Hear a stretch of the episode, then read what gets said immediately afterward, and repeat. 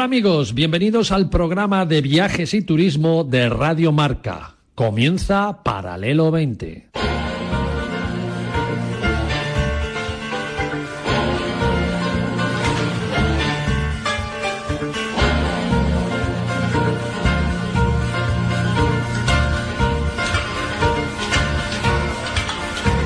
Paralelo 20. Presentado por Marcial Corrales y su equipo de colaboradores.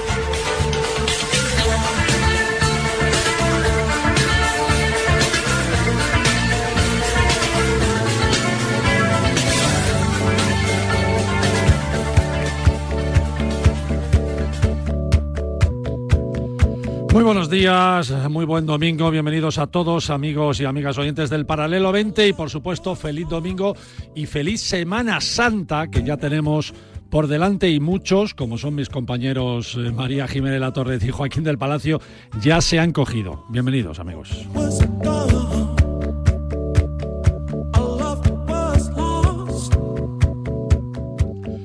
Nuestro sector turístico, además de ser la industria más importante del país, digan lo que quieran decir algunos políticos, demuestra también que es la más solidaria. Si no la más, una de las más. Y esa imagen frívola o simplemente lúdica que, que da a veces el mundo de los viajes, que parece que por vender felicidad, pues eh, no podemos presumir de, de ello, cuando, sobre todo cuando hay crisis alrededor, pues queda traducida en lo que es de verdad, que es una industria con componentes humanos, que a pesar de estar en uno de sus peores momentos, el, mundo turístico, a pesar de estar en sus peores momentos y en una de sus peores crisis, piensa también en los demás y piensa en cómo ayudar para mejorar las situaciones. Esta guerra de Ucrania lo está demostrando cada día, día a día. Pero durante el virus, este sector turístico del que os hablo se volcó para convertir, por ejemplo, grandes hoteles en grandes lugares de alojamiento sanitario para la recuperación de los enfermos o simplemente para eh, dar descanso a los que nos cuidaban. Las compañías aéreas, por otro lado, se volcaron en ofrecerse para traer medicamentos y mascarillas y lo que hiciera falta. Igualmente, ante la problemática de los balseros africanos en Canarias, los hoteles se convirtieron también en lugares de acogida.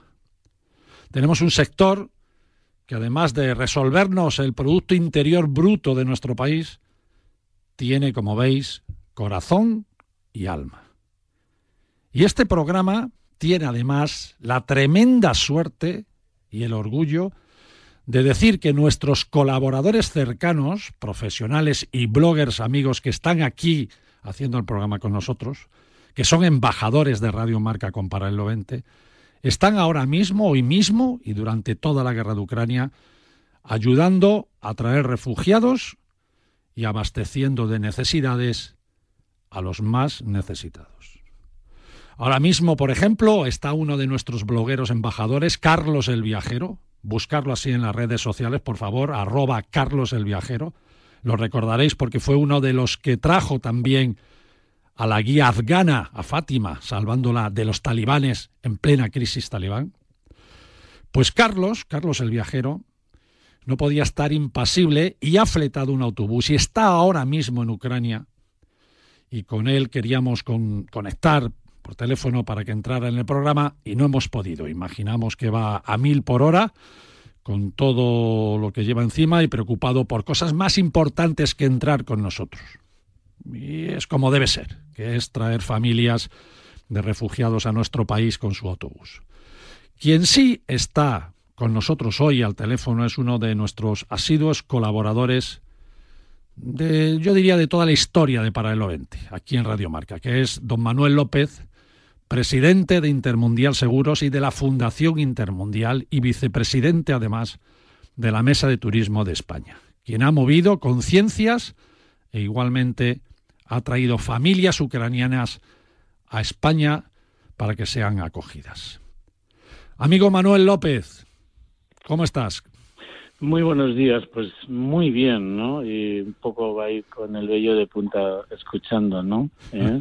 Oye, eh, que, que eh, como diría el rey emérito, me siento lleno de orgullo y satisfacción de hacerte esta entrevista. Efectivamente, ¿no? Y luego también, además de, de cómo nos movemos dentro del sector turístico en solidaridad, ¿no? Eh, y, lo que supone el turismo en muchísimos pueblos para su desarrollo, somos eh, un sector muy, muy, muy activamente solidario, ¿no? Por supuesto que sí. Por supuesto y luego me has dicho lo de la historia y efectivamente eh, yo sigo a Paralelo 20 desde su inicio. y colaboras, y, colaboras. Y, colaboro, y a Marcial Corrales también. Oye, ¿qué os, movió, ¿qué os movió participar y organizar este rescate de familias ucranianas para que vinieran a España? Bueno, eh, veíamos que, que, la necesidad que tenemos ahora todo el sector turístico de que haya viaje, ¿no? Entonces, bueno, hay viaje. Ucrania también es un destino eh, turístico y ahora eh, toda su población lo estaba pasando mal, no verdaderamente mal en esta guerra. Entonces, eh, con una asociación, con la Asociación de Galucrania en Galicia, ¿no? Se fleta, hay una historia, oye, ¿cómo fletar un autobús, llenarla toda llena de productos eh, de alimentación y de medicina. Llevarlo, además se estrenaba, era también uno de los turoperadores que dejaban Volvo recién a estrenar y llevarlo a, justamente a esta Ucrania. Y luego traernos a, a 30 familias que están en San Senso, en Galicia, ¿eh? esto qué es lo que nos mueve pues la solidaridad no y luego también nos hemos aplicado una medicina que es hoy ahora por cada seguro de los, aquellos afortunados que podemos viajar y los que pueden viajar, pues dos euros de su prima de seguro eh, van para esta acción solidaria. Importante. ¿Mm? Importante. O sea, el viaje de ida iba cargado de material sanitario, alimentos, ropa y no para ahí la cosa, sino que los seguros de viajes que, que, se vendan, como bien estás diciendo, con Intermundial Seguros en las agencias de viajes y en los turoperadores, eh, dos euros de esos seguros irán a parar asociaciones de ayudas a refugiados. Esto es magnífico. El viaje en sí, eh, Manuel, no, no es simple, ¿no? Organizar esto, llevar un autobús, hay que ir con intérpretes, hay que ir con psicólogos, luego asegurar que cuando lleguen a España esos eh, familiares ucranianos tengan alojamiento asegurado, ¿no? Con todas las mafias también que hay por el medio. Oye, no es, no es simple simplemente llevar un autobús, ¿verdad? No, no, no, no, no, no, no, para nada, para nada. Pero, pero eh, es increíble eh, la de gente que te puedes encontrar, es decir, hay los que ponemos afortunadamente y que tenemos y podemos poner los medios económicos, pero detrás de todo eso hay un montón de, de gente de la misma asociación de Galucrania, ¿no?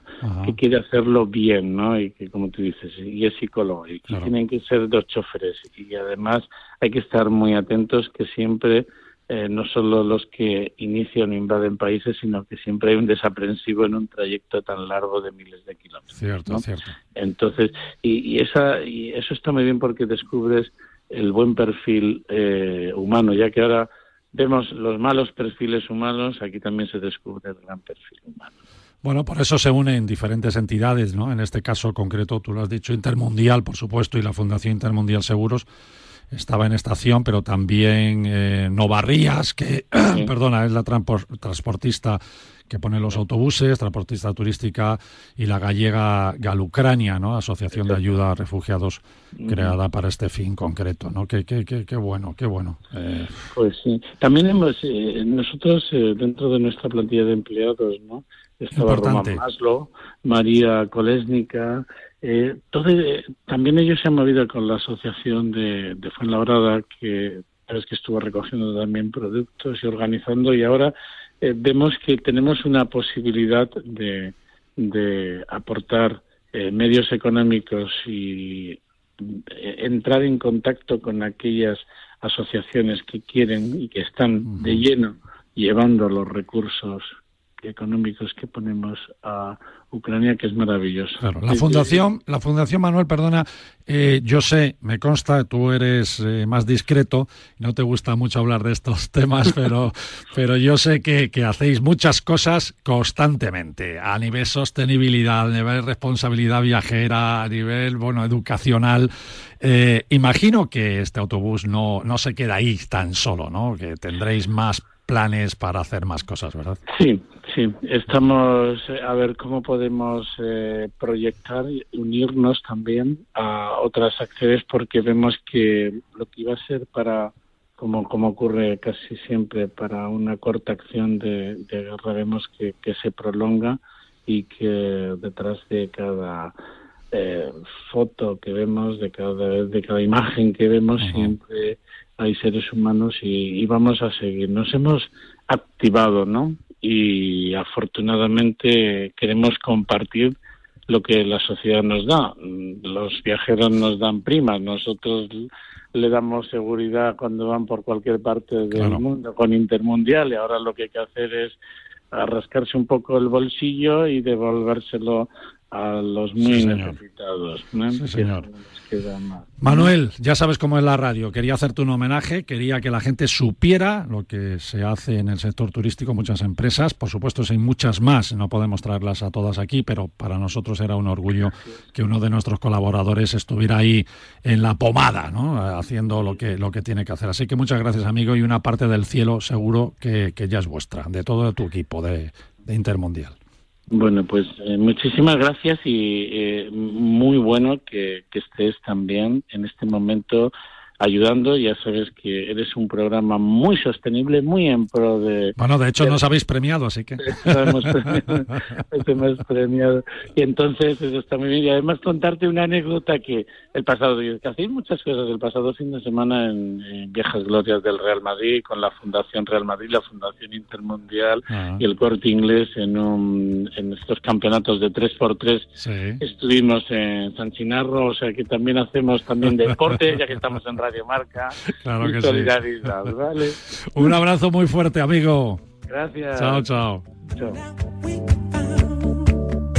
También tenemos otra, otra, también tenemos a otra colaboradora que estuvo con nosotros haciendo la sección de turismo alternativo durante una temporada aquí en Paralelo 20, que es Paloma Fernández de la conocidísima revista Aire Libre. Está organizando, ojo, ojo, amigos, apuntaros, esto está organizando para el día 8 de mayo eh, una carrera muy de ayuda, muy solidaria, ¿no? Y así podemos ayudar también todos. El 8 de mayo se hará una carrera solidaria en Madrid por la Casa de Campo para recaudar y posteriormente llevar autobuses a la frontera con Ucrania para también traer familias de refugiados. Eh, Paloma, ¿cómo estás? Hola, muy buenos días. Yo ves que un poco ronco, ¿eh? Yo, un poco ronquito. Pero tú bien, ¿no? Tú con mucho ánimo, ¿no? sí, sí. Y encantada de lo que has eh, planteado y haber escuchado a Manuel de la Fundación Intermundial. Muchas gracias, venga. Bueno, a ti te digo lo mismo, ¿no? Que, que, a nuestro invitado anterior, ¿no? Es un orgullo para este programa tenerte y haberte tenido en el equipo y que estés ahora involucrada ahí al 100% en estas acciones tan maravillosas, ¿verdad? Pues muchísimas gracias y bueno, eh, siempre los que tenemos, es decir, somos generosos porque tenemos. Entonces llega el momento de poder dar y, y esta es la ocasión, ¿no? Ajá, que no se nos olvida a nadie, ¿eh? Buen lema ese, Paloma, enhorabuena. El 8 de mayo, venga, carrera en Madrid por la Casa Campo, se puede hacer presencial o, ojo, también ir a correr o andar por cualquier sitio que quieras con tu móvil aportando a esa carrera, ¿no? Eso es, es el formato virtual que puedes hacer o si vas al gimnasio. Bueno, pues a través de la página web que es www.carreralasfamilias.com hay un apartado que es virtual, entras y el rato que pones a hacerte cualquier tipo de deporte vas sumando minutos. Y bueno, el reto es hacer eh, un millón de minutos para representar a cada uno de los ucranianos que en principio por las cotas eh, por las cuotas, perdón, vamos a tener que acoger en España. Qué bueno, qué bueno. O sea, a ver, yo cojo mi móvil, o sea, no hace falta que vaya a la casa campo. Si yo salgo a correr, por ejemplo, por las mañanas por, por la zona, por mi barrio, por ejemplo, hacer ahí footing, ya puedo conectarme como si estuviera en la carrera, ¿no? Eso es, eso es. y va a ser, bueno, el virtual va a ser durante una semana, del 8 al 15 de mayo, porque justo el 15 de mayo es la carrera de las familias. Entonces, bueno, lo que hemos creado con esto es, pues hay muchas personas que quieren colaborar, pues es dejar esta posibilidad, ¿no? Incluso crear un canal para que las empresas se unan, entonces, por ejemplo, se pongan como reto recaudar fondos para traer un autobús. Nosotros, las dos asociaciones con las que vamos a colaborar es con Bomberos Ayudan, que ahora escuchando a Manuel, nos, vamos, ellos ya han fletado cuatro autobuses hasta allí Ah, eh, entonces, y se han traído a 160 y tantas familias. Ayer sábado llegaron otras tantas.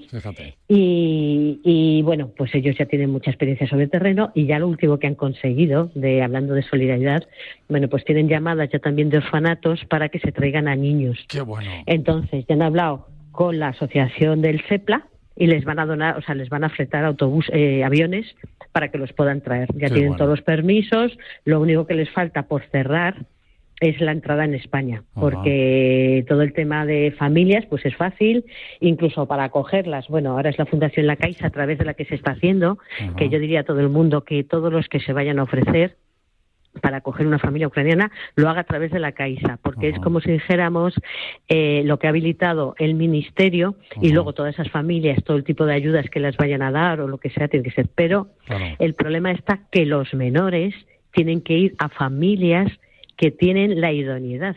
Sí, sí, sí. Es decir, un menor no puede ir a cualquier familia.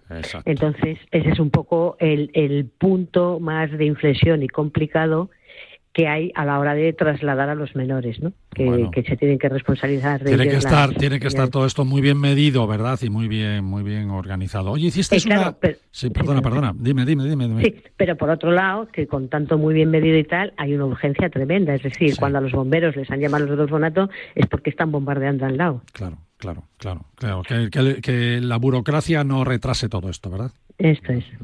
Oye, hicisteis una rueda de prensa muy conmovedora con ucranianos que ya están aquí en España, con los bomberos españoles que van a ir y están yendo en estos autobuses con los beneficios de la carrera. Que enhorabuena. ¿eh? Nada, también estaban los de la asociación ASEAF, que es la Asociación de Acogimiento Familiar, que lleva más de 20 años y son los que siempre han estado acogiendo a niños en España, porque en nuestras residencias tenemos 20.000 niños esperando familias, que nadie lo sabe. Entonces, esta asociación es un poco la que también está coordinando, pues eso, la, entre familias y bomberos, pues para esas familias que llegan poder ofrecerles eh, otras familias que les acogen. Bueno, ahí estará, ya estamos, como, como veis, colaborando también, difundiendo todo lo que estáis haciendo. Estaremos también en la carrera, entraremos en la web, en la web de... Eh, que, www.carreradelasfamilias.com. Eso, carrera de las familias, carrera de las familias.com, que queda muy clarito. Hay posibilidad de apuntarse pues como colegios, que de hecho ya hay varios colegios que se han apuntado, el Blanca de Castilla y varios más. Luego también como empresa, es decir, la idea es, pues, lo que he dicho antes, ¿no? Crear un canal sobre el que poder eh, pues colaborar en todo esto, ¿no? Que todas las ayudas, pues como explica muy bien antes Manuel, son pocas y hay mucho, desde psicólogos, apoyo económico, bueno, todo. Contra más, contra más se recauden, además, más autobuses podremos llevar y más personas podremos traer. Esto es lo importante. Esto es, esto es. Muy bien. Paloma, muchísimas gracias, eh, mi amor. Muchísimas gracias a ti porque tu cachito de arena también está puesto. Bueno, eh, también tengo un trocito en el, en el cielo para mí, venga. un abrazo, un abrazo. Gracias, Marcial, a ti. Amigos oyentes, acudir, acudir a la carrera del día 8, por favor, en el móvil o presencial y si vais de viaje, por favor, comprar el seguro en tu agencia de viajes con Intermundial Seguros y que estaremos apoyando a esta gran iniciativa desde el corazón y desde el alma del sector turístico.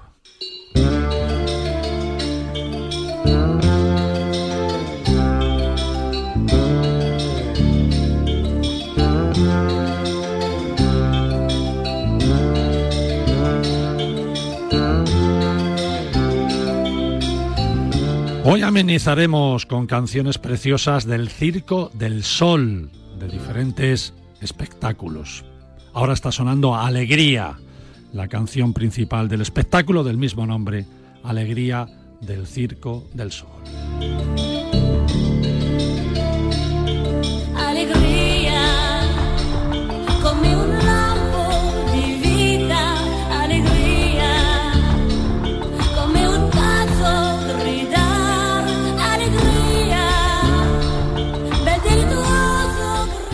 Con alegría ha venido desde Albania Clara Strens, a quien entrevistaremos ahora mismo en un ratito. Ya la estamos llamando y en la segunda parte eh, del programa tendremos a María Jiménez La Torre, que aunque se ha ido ahí de vacaciones a Ibiza, no la dejamos sin trabajar, ¿no? La vamos a llamar ahí, eh, bueno, eh, nos dará su receta para hacer torrijas, torrijas en esta Semana Santa ricas, ricas, ricas. Y Joaquín del Palacio, que también se ha ido ya de viaje de Semana Santa, como veis amigos, soy el pringao de la radio. Así que le dejaremos, a, Joaquín le dejaremos que, que viaje tranquilo y en su lugar tendremos a Guillermo Campos, presidente de la Asociación de Periodistas y Escritores Gallegos, que acaban de venir de un viaje por el Alto Douro o de Portugal o Alto Duero, del río Duero, y veréis qué cosas chulas vieron, por supuesto, y sobre todo probaron vinos y gastronomía estupenda que dan los portugueses. Así que vamos con lo que queda de programa, viajando aquí en Paralelo 20 Radio Marca.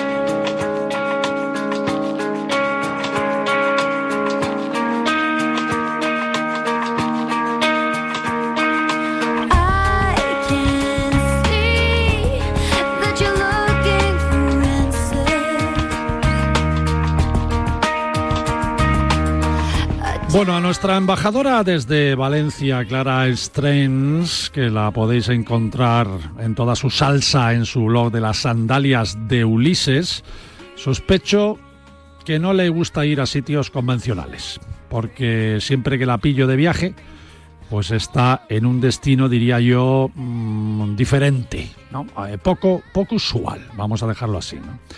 Clara, ¿cómo estás, amiga? Hola, muy bien. te he hecho esta introducción porque la última entrevista que, te hicimos cuando fue cuando viajaste a Transnistria, Transnistria En, Moldavia, muy ahora en la actualidad, ¿no? Ahora con todo este conflicto ruso-ucraniano hay que recordar que, que Transnistria es una región de Moldavia que quiere ser independiente también, formada por moldavos, pero también por muchos rusos, por muchos ucranianos, con lo cual pueden tener una situación, espero que no, pero muy parecida a la que tenía, yo que sé, Ucrania con las provincias prorrusas, ¿no? O sea, pero, bueno, eso fue, fue otro viaje que hiciste, que mm. podéis escuchar, invito a los amigos, porque fue muy interesante. Descubrimos ahí Transnistria, eh, que, podéis escuchar tirando de hemeroteca en la web de, de Paralelo 20. Ahora acabas de venir de Albania. Sí, sí, además me ha sorprendido muy, o sea, me ha encantado el país, me ha encantado que Tú me dirás, tú me dirás por qué Albania. Albania, ¿no? Ah, eh, ¿Te acuerdas de esto en el colegio, no? Albania, capital tirana, ¿no? Siempre era esa pregunta, era como muy de, colegio para ver si te pillaban, ¿no? Yo me acuerdo de eso. Sí, y el dónde, dónde está también me lo ha preguntado mucha gente. ¿Dónde como, ¿dónde, dónde, dónde te vas? ¿Y qué? ¿Qué, es, qué, qué hay en Albania? A ver, amiga. Eh, es espectacular, es un país precioso. O sea, es un país bastante pequeño. Bueno, por si acaso la gente no lo ubica, está al norte de Grecia, enfrente de la costa italiana y luego debajo de, Montenegro y Croacia. O sea, es un país eh, balcánico.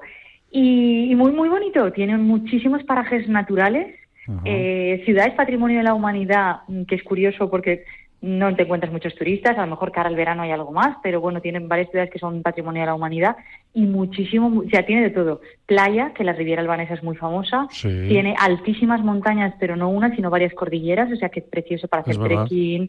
Luego tiene muchísimos ríos, que algunos ríos son prácticamente como ríos vírgenes, que se puede hacer rafting, e incluso nadar en el río de aguas súper cristalinas, y luego lagos de color turquesa. Entonces vas por la carretera y los paisajes son todos preciosos, las montañas estaban nevadas cuando yo fui y luego los pequeños pueblos con encanto. Es un país que aún es muy rural, claro, porque aún se nota un poco... Eh, bueno, es que tiene, tiene 3 millones, si no me equivoco, ¿no? 3 millones de habitantes, ¿no? fíjate, como Madrid. Sí, sí, sí. Y, Menos. casi un millón viven en, Tirana, imagina el resto del país cómo está poblado. Pero fíjate, has dicho playas, claro, es que tiene el mar Adriático por un lado y el Jónico por otro, ¿no? Sí, bueno, eh, entonces, bueno, básicamente las de, claro, la, playa también son aguas muy muy cristalinas y muy bonitas. Yo la playa no la visité porque era como en el mes de, de marzo la playa y estando en Valencia dije, bueno, pues de momento puedo prescindir de la playa. y viendo las montañas nevadas dice, aquí no se baña nadie, ¿no? Sí. Oye, me han comentado que allí sí es no y no es sí. Bueno, la, verdad es que, no, bueno, como muchos de ellos hablan italiano, claro, con el tema de la, cantidad de años de dictadura que tuvieron, mucha gente, después de la dictadura, el país tenía una crisis económica grandísima. Mm. Entonces, mucha gente emigró a Italia, que era el país más vecino y además los acogieron bastante bien. Entonces, casi todo el mundo en Albania de repente me decían, española, española, parla italiano, y ya está, todo súper, es bastante fácil el que habla, porque claro, el albanés es muy complicado y tampoco habla tanta gente inglés, pero es verdad que con, con italiano bastante bien, porque muchísima gente ha ido, a vuelto, tiene familia, familia en Italia. y, y, muy bien, y como la gente es, muy amable, eh, la verdad es que muy bien, muy bien. yo te decía esto de sí es no y no es sí, porque me eh, anoche dije, voy a entrevistar mañana a una amiga que ha estado en Albania y me dice, me dijo uno de ellos, dice, coño, ahí dicen, eh, mueven la cabeza mm, como diciendo sí y quieren decir no y mueven de un lado para otro como diciendo no, que quiere decir sí, dice, es un lío, digo, hombre, yo creo que son costumbres que se han ido perdiendo ya, ¿no? Eh, sí, claro, yo eso no, bueno, eso no lo vi concretamente, porque era más el tema de intentar comprar una cosa y que no me entendiera. Y bueno, a ver, pero bueno, muy, muy bien. O sea, Oye, ¿allí que son católicos, musulmanes? ¿Qué, ¿Qué, qué, son allí? Hay de todo, mayoritariamente la comunidad creyente es musulmana. Claro, ellos con tantos años de dictadura comunista, muchísima gente es atea, pero mayoritariamente son musulmanes, pero también hay ortodoxos y también hay católicos. Claro, no hay que olvidar que la Madre Teresa de Calcuta nació en aquel momento lo que era Albania, que hoy es Macedonia, porque hay, hay un poco de debate. Nació en Skopje, que hoy es Macedonia del Norte, pero en aquel momento era, era Albania, entonces ella se consideraba étnicamente albanesa. Eh, entonces, claro, aún hay una comunidad, hay comunidad católica, pero sí, mayoritariamente podemos decir que musulmanes y además bectasíes también, que es como una rama del Islam que de origen turco que hoy en día prácticamente solo se practica en Albania. De hecho, digamos que la, la central está en Tirana, y es una especie de comunidad islámica muy, muy, muy abierta y, otra, una rama totalmente distinta, pero que se practica bastante en, en Albania. Fíjate, tú has dicho los ríos, ¿no? Y yo, estoy viendo aquí fotos, según estás hablando, hay un lago, el lago eh, Coman, este, que, que, que, parece que estás en Noruega, ¿eh? Menudo fiordos. Eh, sí, es que además vas y paras por la carretera y espectacular al ver los colores turquesa. Claro, hacía, bastante frío cuando yo fui. El agua es verde, verde, lechosa, sí, sí, sí. Sí, me bañaría, o sea, tiene que ser en, verano o en septiembre, yo digo, volveré, porque claro, iba con el anorak y ver las montañas nevadas, lo que viene siendo nadar no me apetecía mucho, pero tan, los colores muy espectaculares. Muchos búnkeres, ¿no? me han contado también. Sí, sí, sí, muchísimos. Es como el país de los búnkers porque, claro, en vez Hocha, el dictador, él tenía como obsesión con que le iban a invadir los países vecinos. Estaba tenía síndrome de, persecución, ¿no? Sí, él, rompió relaciones con todos los países comunistas de la zona, con, con eh, Tito en Yugoslavia, con la URSS, incluso con China, porque a él le parecía que China empezaba a ser demasiado light y eso no era comunismo ya lo de China. Entonces, él se, se, encerró tanto, se encerró tanto que siempre tenía paranoias, yo creo, de que le iban a invadir, le iban a invadir, entonces construyó, se calcula, claro, hay, hay números que dicen que se calcula que llegó a construir 700.000 búnkers. ¿700.000? Para una población de 3 millones, claro, llegó a haber prácticamente un búnker por cada cuatro habitantes. Eh, lo que pasa es que luego con la crisis económica, pues la gente lo que hacía era, después del comunismo, intentaron destruir los búnkers, vender el hierro de, claro, el material era muy bueno, y era como está todo, que además no está estratégicamente situado, sino hay búnkers en ciudades, hay búnkers en medio de la montaña, hay búnkers en una población en la que solo viven 30 personas. y claro, todo esto, hoy en día la gente, pues hay de todo. Hay gente que lo utiliza de garaje para el coche, hay gente que hace la fiesta de cumpleaños de una amiga, le hicimos en el búnker. ¿no? Picnics en el búnker. Eh, y entonces, claro, la, relación amor-odio, una cosa que acabaron odiando y ahora es bueno. A ver, si, si tienen un gobernante que se pega con todos los que están alrededor, e incluso potencia mundiales, pues este dirá, me voy a proteger porque aquí me las van a dar por todos los lados, ¿no? Claro, yo pienso, sí, a lo mejor la, paranoia no era tal y era como, claro, si tienes de enemigo a la URSS y todo, pues en algún momento puedes temer. Pero vamos, nadie le hizo ni caso, vamos, ni, le invadieron ni nada, ¿no? Sí, yo creo que lo dieron un poco por perdido de decir, ala, que se quede ahí, pero claro, todo ese encierro eh, de ni siquiera tener relaciones con otros países comunistas hizo que eh, no entrara ni saliera información. Entonces la gente en Albania no sabía que había caído el muro de Berlín. ¿Cómo se llega allí? ¿Cómo se llega a Albania? Pues creo que hay vuelos directos de Barcelona. Claro, yo desde Valencia lo que he hecho es Valencia-Milán, Milán-Tirana, porque hay muchísima conexión con Italia. Italia ¿no? Y los vuelos muy bien, me ha costado 110 euros y de vuelta. O sea que muy bien. Y luego creo que hay vuelo directo desde, desde Barcelona seguro y no sé si desde Madrid. O sea que. Porque hay programaciones así el tour operador, Albania.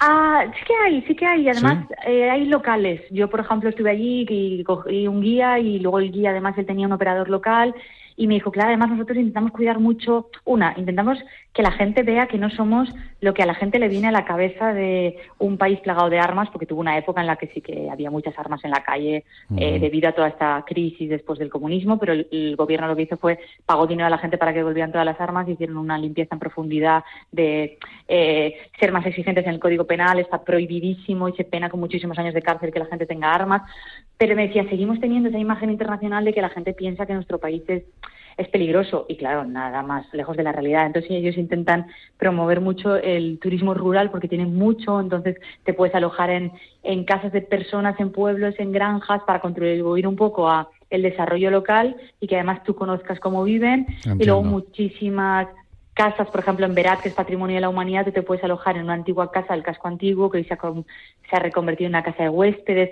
Entonces tiene ese sabor auténtico, que incluso yo en Tirana me quedé en un hotel súper nuevo, pero de tres estrellas, pero de 30 euros. O sea, todo lo cuidan muy bien, hay muchas cosas nuevas, pero tienes ese pues tienes esa opción de ese sabor auténtico local eh, no turístico que ya es muy difícil de encontrar en Europa. Entiendo. Bueno, bueno, amigos, ahí tenéis un nuevo destino para vuestras agencias, agencias iba a decir, bueno, agencias de viajes evidentemente, pero para vuestras agendas viajeras, lo que recomienda Clara Stren, Albania, siempre sorprendiéndonos con, con destinos poco usuales, ¿no? Oye, una pregunta antes de que te vayas, eh, mm. Clara.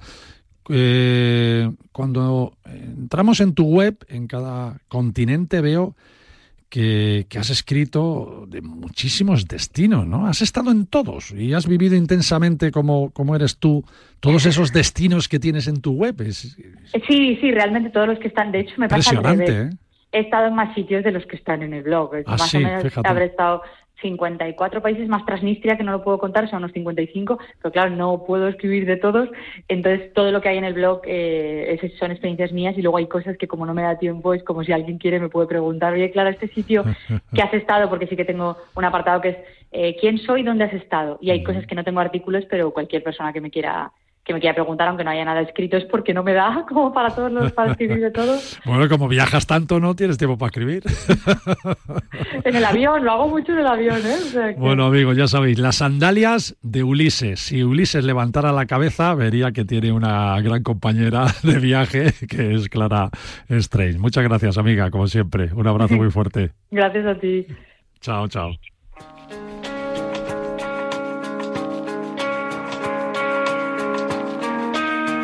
Bueno amigos, nos vamos un minuto solo a publicidad y volvemos aquí en Paralelo 20, por supuesto, Radio Marca, a esta hora de los viajes y el turismo.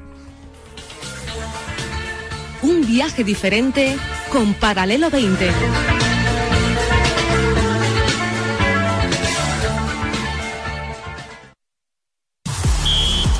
Ibercup, el mayor mundial de fútbol base del planeta, está en Madrid no te pierdas las finales en el Polideportivo José Caballero en Alcobendas el 12 de abril con los mejores equipos de fútbol base mundial. Ibercup Madrid vive lo mejor del fútbol. Colaboran Marca y Radio Marca. Marca presenta Fight Sports Max, la plataforma donde podrás ver los mejores combates. Regístrate ya y disfruta de los campeonatos mundiales de boxeo, MMA lleno de acción, kickboxing de clase mundial, WKF Karate, Gran Sumo, torneos premium de artes marciales, contenidos exclusivos y mucho más. Entra ya en fightsports.marca.com y suscríbete. Si estás en fin de semana y hay deporte en directo, Los Pablos en marcador Previas y partidos de todo el deporte en directo en marcador. Con Pablo López y Pablo Juan Arena. Radio Marca. Sintoniza tu pasión con las voces del deporte. No se habla de semis, no, no, no. No se habla de semis. ¡Dale! Justo la ida fue. Justo la ida fue. Nadie esperaba, pero al Bayern de al Bayern Múnich gané, pero a la vuelta tendré que esperar. Freno, tu cuentes la historia, marcador. Lo siento, Felipe, hazlo tú. Sigue con nosotros en marcador el pase No, no, no, no, no, no lo digas, no lo digas. No se habla de semis. Bueno, vale, pues entonces sigue con nosotros en marcador con Felipe del Campo, la mejor Champions aquí, en Radio Marca. Este martes, Villarreal Bayern de Múnich. Sintoniza tu pasión con las voces del deporte. Viaja con nosotros en Paralelo 20. Aprenderás a ver, no solo a mirar.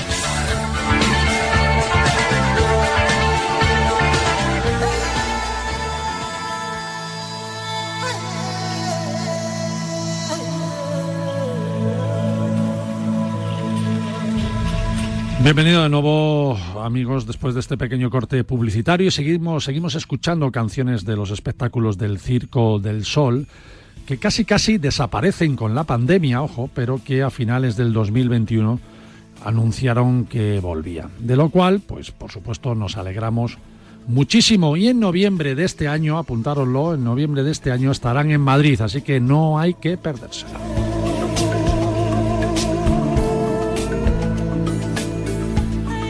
Entramos en la sección de kilómetro cero, la sección rica rica del programa y lo hacemos gracias a los amigos de Oriva, orujo de aceite de oliva. Y es que hacerme caso, amigos, para cocinar y sobre todo si vamos a freír, lo que no os puede faltar es el aceite de orujo de oliva.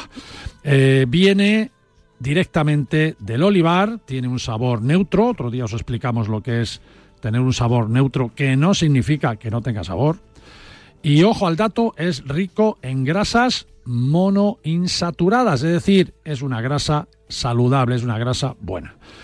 ¿Dónde lo podemos usar mejor y estupendamente? Pues en repostería, por ejemplo, en las salsas y como resiste más del doble de fritura que los aceites de semillas, pues es el mejor para freír sin duda alguna. Y lo más importante, y en los tiempos que vivimos y en los tiempos que corren, tiene un proceso de elaboración sostenible. Así que, ¿quién tiene la menor duda que para la mejor receta hay que usar el mejor aceite? Pues usemos aceite de orujo de oliva. María Jiménez La Torre. Eh, a ver, ¿te pillo en bikini ahí en Ibiza o tú eres más de pasear con las sandalias ibicencas típicas por las calles de subida y bajada de la isla? Yo soy de ver el mar, estoy con un libro en las manos. Qué bueno. y- y A estas horas de la mañana has visto amanecer casi. He visto, no, que me voy a ama- amanecer casi. Es decir, yo me levanto aquí a las 7 de la mañana, Vaya. que hace un tiempo estupendo, me pongo en mi terraza viendo el mar con mi cafetito y empiezo a leer, que es a la hora que nadie mm, me molesta. Porque luego ya empiezan desayunos, comidas. Eh, tú piensas que cuando uno tiene la profesión de cocinero, lo lógico es que se coma bien en la casa. Y es obligatorio, con lo que luego ya me toca currar. Pero Ah, ahora estoy sola. Que un no bocata, amanecido un bocata de jamón te, te, te resta puntos, ¿no? No, no, no, eso. Bueno, si el jamón es bueno, suma, No, suma, suma. Es verdad. Pero vamos, he de decirte que hoy, Domingo de Ramos, en Ujú, esta casa cierto. somos muy de tradiciones Ujú.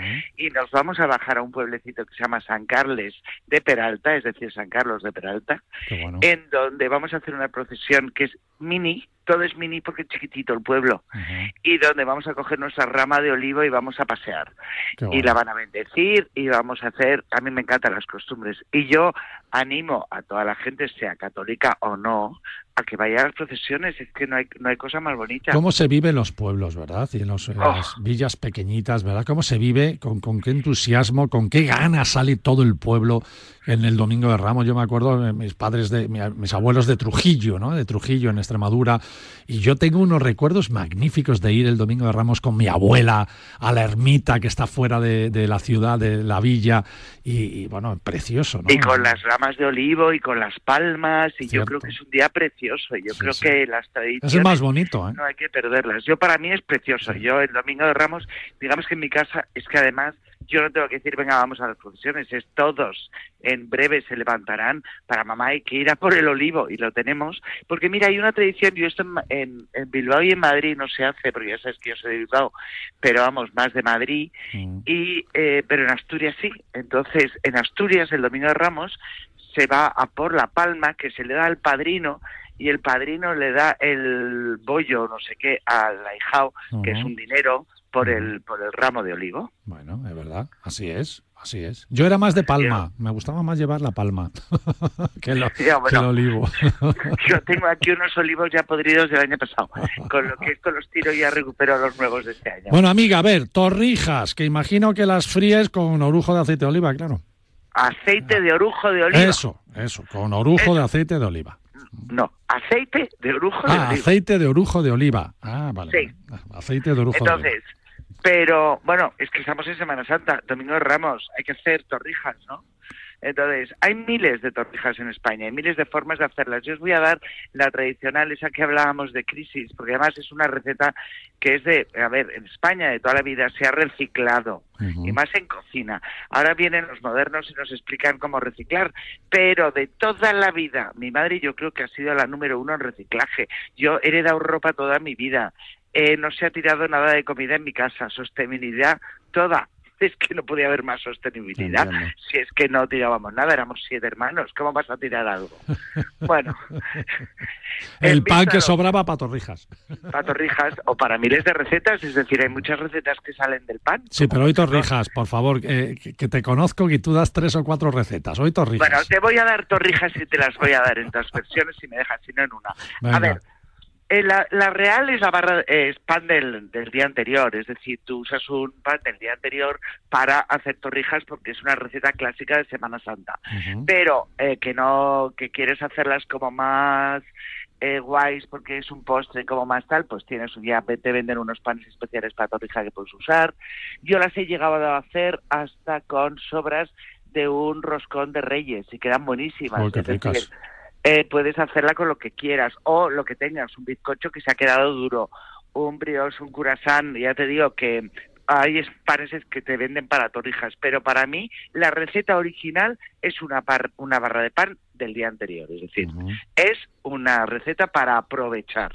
Entonces, tenemos el pan, tenemos un litro y medio de leche. Yo lo que hago es en vez de poner litro y medio de leche, hago un litro de leche y medio de nata. ¿Por qué? Porque la leche antigua no es la misma que la leche de ahora.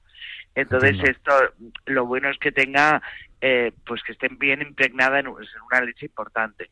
Que somos, que no nos gusta la lactosa, etcétera, etcétera. Hombre, también puedes hacerla con leche sin lactosa, pero ya empezamos con las, a quitar cosas, entonces no comas torrijas, ¿no? Luego, ramita de canela. Eh, yo le pongo piel de la piel de la naranja sin la parte blanca, que es lo malo, que es lo que te da, eh, luego te va a, amargar mucho, no amargar, te va a amargar. La piel del limón, también solo la piel del limón. Eh, y una rama de canela. Si tienes un presupuesto que lo flipas, también se puede hacer con una vaina de vainilla, pero Ojo que la vaina de vainilla sube muchísimo el precio eh, de, lo que es el coste de la torrija y no es necesaria, pero vamos, también se puede poner vainilla. Y luego necesitamos, por supuesto, em, azúcar, carela en polvo para espolvorear, huevos para, para pasar la torrija y aceite de orujo de oliva en cantidad para poder freír la torrija. Esa sería la torrija tradicional. ¿Cómo se hace? Pues mira, muy fácil. A mí me gusta, lo puedes hacer primero lo que tienes que hacer es aromatizar la leche. Entonces ponemos la leche con nata o sin nata, como prefieras. Puedes poner azúcar o no. Es decir, hay gente, yo le suelo echar unos 300 gramos de azúcar a un litro y medio de leche, o un litro, vamos, o leche con nata, pero eh, ahora mismo están cada día más de moda los puestos quitándole mucho azúcar y no es necesario porque luego las vas a bañar en azúcar. Entonces, si no quieres, no se la pongas. Si eres de los que no te gustan tanto el azúcar, no es necesaria. Entonces, aromatizas la leche con azúcar, con la rama de canela y con la piel de limón y la de naranja. Cuando empiece a hervir, la dejas, nada, eh, la quitas corriendo para que no se salga la leche, sabes que sube y se te puede eh, salir toda, y la dejas, yo la tapo y la dejo enfriar. Para mí es muy importante hacerla con leche muy fría. Hay gente que con tibia la hace, pero el problema de eso es que el pan se te puede romper fácilmente. La cosa es que empapemos muy bien el pan y que podamos manipularlo sin que se rompa. ¿Vale? Entonces, ¿cómo lo hago yo? Pues cuando ya tengo la leche fría, que a lo mejor la hago la noche anterior y por la mañana hago las torrijas, eh, pues pongo un cacharro en donde ya tengo mis rebanadas de pan, es decir, el pan cortado, y voy echando cazos de leche para que se impregne bien. La cosa es que el pan se impregne de esa leche aromatizada, que por supuesto ya le hemos quitado tanto en las ramas de canela como la de limón y naranja, solo queremos la leche, que se impregne bien, pero que no chorree, porque si no va a ser todo un desastre. Ahí batimos huevos, pasamos ese pan ya bien impregnado de leche por el huevo y freímos en abundante aceite de orujo de oliva. Las sacamos a papel absorbente para quitar el exceso de aceite y ahí las bañamos con una mezcla de azúcar con canela en polvo. Yo suelo poner por cada 100 gramos de, de azúcar una cucharada de canela en polvo. Ahora, también depende de lo que os guste la canela o lo que no. Eso ya es mezclar azúcar con la canela e ir probando lo que a ti te guste. Yo así tengo mucho, porque en casa encanta la canela, entonces meto bien de azúcar y canela, las dejas bien impregnadas, que se enfríen y a comer. En mi casa se las comen hasta calientes. bueno, hay que decir a los amigos oyentes que todas estas recetas de María Jiménez La Torre las tenéis en las redes sociales de Paralelo 20, que hemos hecho ahí un apartado y en Instagram hemos, metemos las recetas directamente con fotos y todo, así que podéis eh, seguirla a María Jiménez La Torre, a ella y a Paralelo 20 y tenéis ahí las recetas. En esta ocasión, pues lo que correspondía, las torrijas, por supuesto. Para Pero vamos, también las hay de vino, ¿eh? Las se sí, hacer de vino. Sí, también. Pero la tradicional es la tradicional. Eh, sí, a ver, es que ahora mismo hay muchísimas eh, torrijas. La, la de vino lo mismo, es la leche la sustituyes por, por, el vino. Y hay en muchos lugares. Es que en España hay torrijas en todas partes. Yo creo que la historia de las torrijas viene de muy, muy lejos en cuanto aparece el pan y cuando el azúcar deja de ser en 1500 y pico un objeto de lujo. y, y, yo creo que son tradicionales en cada parte que vas de España, te las hacen de una forma. No es lo mismo el pan que se te queda duro en Madrid que el pan que se te queda duro en Galicia o en el pueblo de Trujillo de tu familia. Y no es el mismo pan. No es el mismo pan es el mismo pan, te lo puedo garantizar. Cuanto mejor sea el pan, mejor será la torrija, eso está claro. Bueno, amiga, que... no has dicho que las torrijas tienen muchas aceptaciones, porque torrija también significa otra cosa. ¿Qué significa? Ah, bueno, sí, pues, pegar, pillarte un pedo de, mucho cuidado, ¿no? Con alcohol. Del 15, ¿eh? claro, Con lo que, ojo con las torrijas. Menuda torrija lleva ese. Pensar que las torrijas siempre tienen consecuencia. Una, la torrija del alcohol y luego la torrija, que luego empieza la operación bajada de torrijas, porque pasa la Semana Santa y nos hemos puesto de torrijas hasta arriba y empezamos con las recetas saludables para bajar la torrija. María, que te veo que estás eh, relajada y de vacaciones y tienes ganas de hablar. Adiós. Sí, adiós. Besos a Nieves. De tu parte.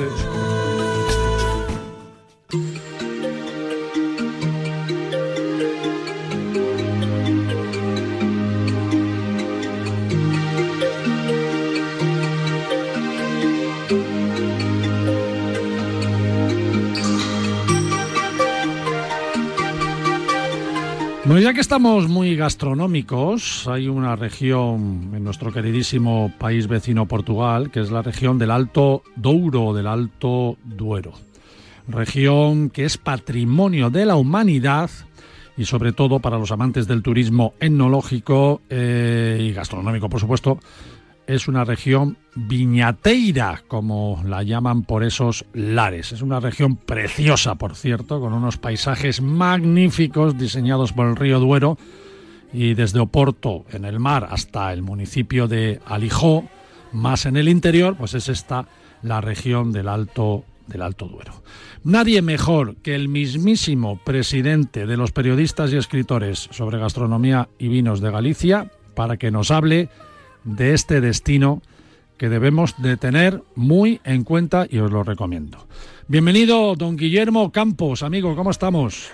Pues estamos eh, muy bien aquí celebrando las eh, Pascuas en Ramos, que diría otro. es verdad, es verdad. Oye, a ver, Guillermo, yo te he presentado como el presidente de los periodistas y escritores gallegos, pero también hay que decir que eres y has sido muchas otras cosas y muy importantes, ¿eh? fundador de importantes revistas de gastronomía y turismo, elegido entre los 30 mejores periodistas gastronómicos por la revista Tapas del grupo Forbes, articulista en los periódicos más importantes de Galicia, La Voz de Galicia, El Faro de Vigo, El Correo Gallego, vamos, que, que no hay programa para decir todo lo que eres.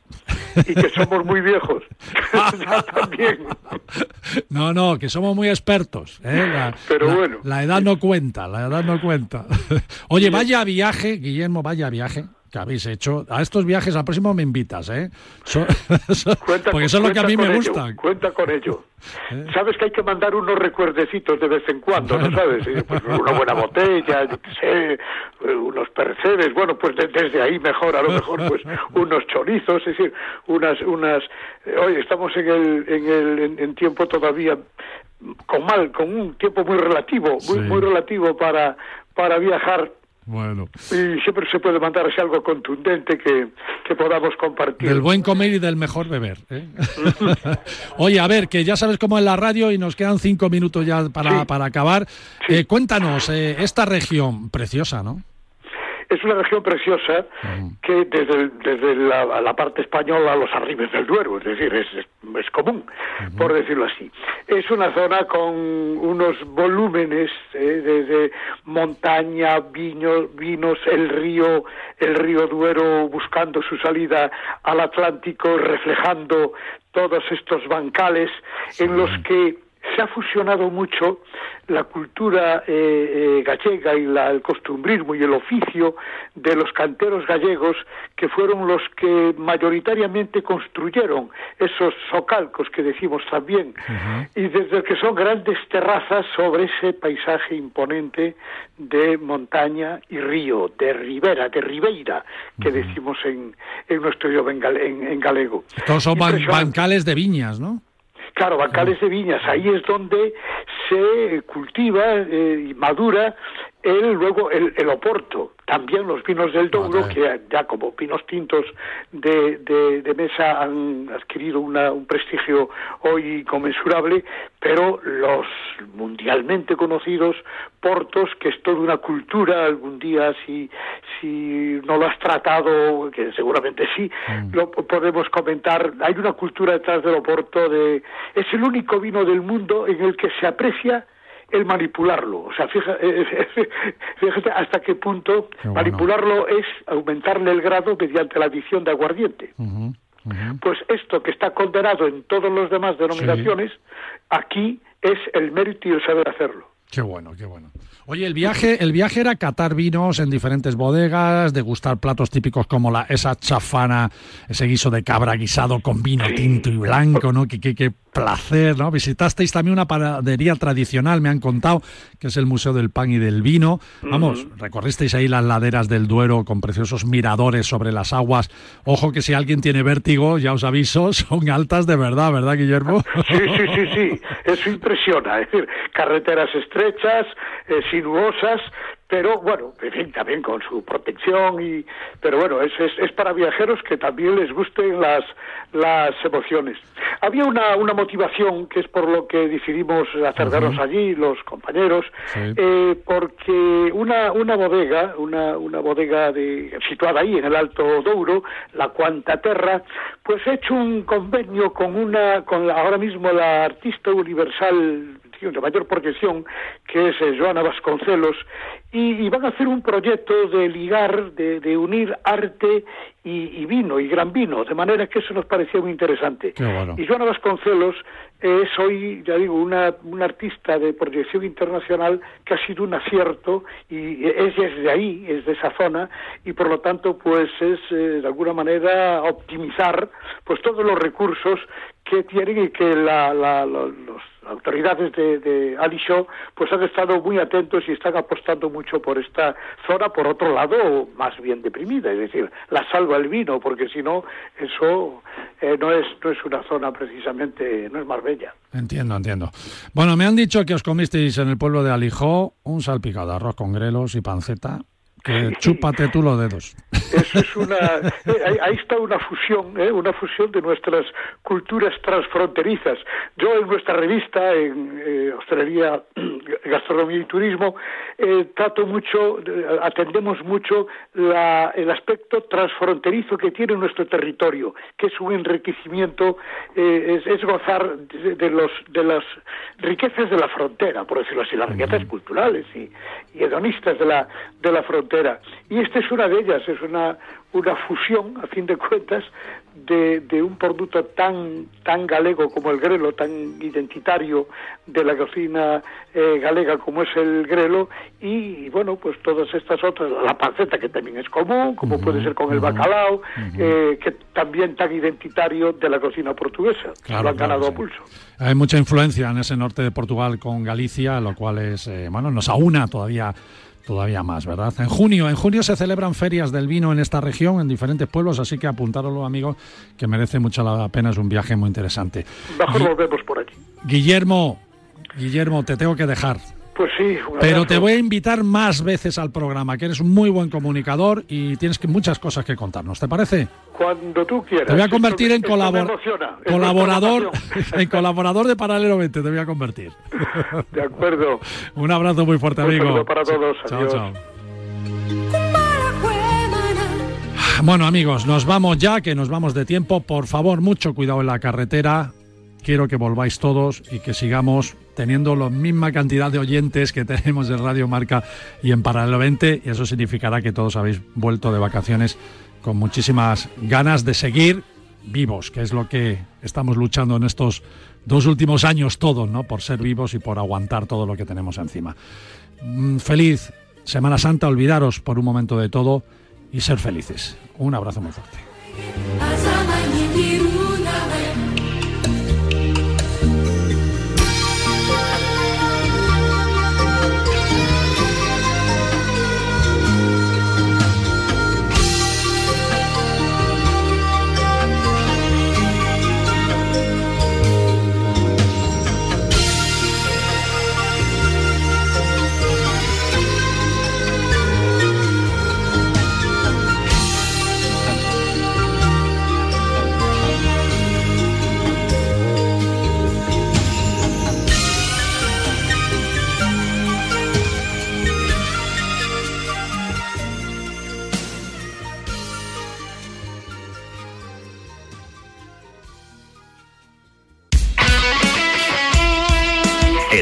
Deporte es nuestro. Radio Marca.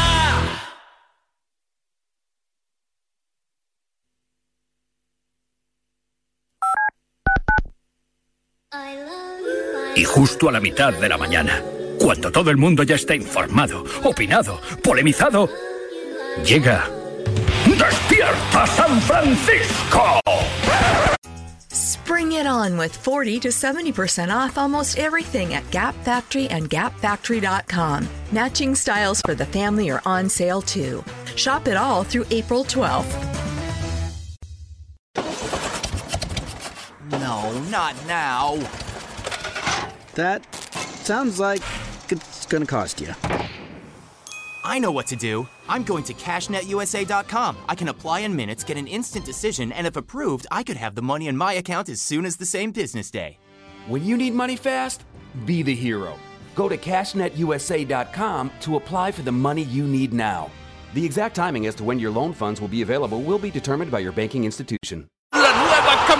¡La nueva campeona del mundo! Para llegar a lo más alto hay que entrenar muchas horas, pero sobre todo hay que contar con el apoyo necesario. En el mundo hay 100 millones de niñas que tienen el poder de aprender, decidir, liderar y prosperar en su vida. ¿Quieres ayudar a una niña a que sea una futura campeona? Manda un SMS con la palabra plan al 28022 y colabora con Plan Internacional para que nazca una campeona. Reescribe su futuro, porque el deporte también es cosa de niñas.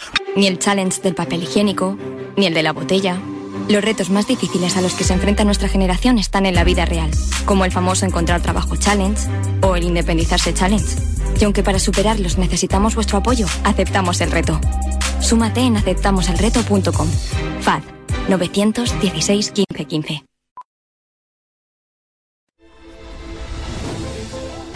No se viene a Las Vegas por un juego, una carrera, una pelea, un partido o un equipo. Vienes para un épico previo al juego y tres días de postjuego. Vienes por el Showtime, el Go Time y 24 horas de Prime Time. Porque el juego es solo el comienzo. Las Vegas, la arena más grandiosa del mundo. Descubre más en visitlasvegas.com. ¿Por qué no a la Superliga? Si es que hay capítulos repetidos de Los Simpsons que tienen más audiencia que cualquier partido de equipos de, de la tabla de mitad para abajo. Para que se nos quiten un poco las costumbres de hablar de los ciclos caducados de Cholo Simeone, ahora que va bien, ¿qué pasa? Si Florentino es listo,